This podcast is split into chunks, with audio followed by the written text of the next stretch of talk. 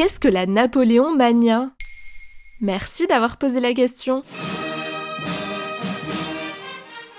Des figures les plus célèbres de l'histoire de France, mais aussi les plus contestées, Napoléon Bonaparte est décédé le 5 mai 1821 sur l'île de Sainte-Hélène où il était exilé à la fin de sa vie. Et ce mois de mai 2021 marque le bicentenaire de sa mort. Afin de célébrer cet anniversaire, la Fondation Napoléon a fédéré les institutions engagées dans ce bicentenaire au sein du label 2021 Année Napoléon, avec notamment une grande exposition qui ouvre ses portes fin mai dans la grande halle de la Villette à Paris. Ouf, il est mort.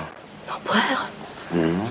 Eh bien, je dois vous avouer, prince, que moi, je n'ai jamais aimé Napoléon. D'autres voix s'élèvent et contestent ces commémorations. Le rôle majeur de Napoléon Bonaparte dans l'histoire de France est incontestable, mais faut-il pour autant célébrer celui qui a notamment rétabli l'esclavage? La polémique est posée et même le président Emmanuel Macron a longuement hésité avant de se rendre le 5 mai dernier à l'Institut de France pour une commémoration officielle, plaçant ainsi son quinquennat sous le signe du récit national, après avoir reconnu le rôle de la France dans certaines exactions de la guerre d'Algérie.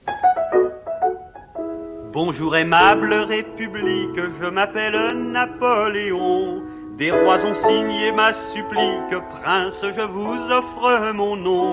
Le mois de mai, et précisément le 10 mai, est également la date d'anniversaire de la loi Taubira, inscrivant l'esclavage comme crime contre l'humanité. Esclavage que Napoléon a rétabli en 1802. Mais Emmanuel Macron se justifie en déclarant que l'épisode du rétablissement de l'esclavage doit être lu à l'aune du contexte de l'époque. Mais est-ce anodin à l'approche de l'élection présidentielle de 2022 Ok, d'accord, mais c'est quoi le rapport avec la Napoléon Mania? J'y arrive. Il est important de poser le contexte qui célèbre les heures de gloire du passé tout en éclairant ces zones d'ombre. Bonaparte reste pourtant l'idole d'un certain roman national. Pour les fans de l'Empire, le bouillant général corse reste l'archétype du héros romantique et le socle de la France moderne. Il fascine ceux qui aiment les destins qui révolutionnent le monde. Depuis l'âge de 8 ans, en fait, je suis tombé dedans. Mes parents m'avaient offert une bande dessinée. Et puis après, tous les week-ends, c'était Malmaison, c'était Les Invalides. Et puis maintenant, j'essaie d'en vivre. C'est pas évident, mais c'est vrai que grâce à tous ces bicentenaires, euh, on arrive à organiser des, des expositions, des ventes aux enchères. Et à chaque anniversaire, ils refont surface et arpentent les couloirs des ventes aux enchères. Pierre-Jean Chalençon, que l'on vient d'entendre dans l'extrait, est un spécimen rare en la matière. Il a consacré sa vie entière à Napoléon. Là, vous avez le buste du patron, parce que pour moi, c'est le patron. Le culte de la personnalité de Napoléon a donné lieu à quantité d'objets que les passionnés s'échangent religieusement et l'engouement semble être sans limite. Au diapason de la commémoration en 2021, deux ventes aux enchères sont prévues à Fontainebleau, dont la prochaine aura lieu le 17 juillet 2021.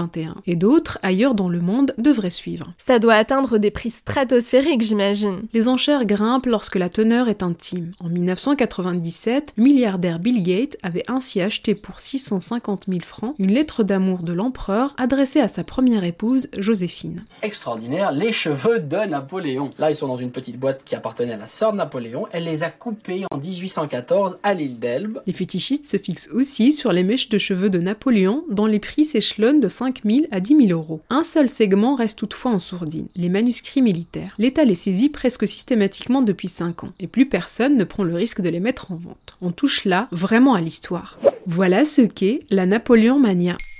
Maintenant, vous savez, un épisode écrit et réalisé par Zineb Souleimani. En moins de 3 minutes, nous répondons à votre question. Que voulez-vous savoir? Posez vos questions en commentaire sur les plateformes audio et sur le compte Twitter de Maintenant, vous savez.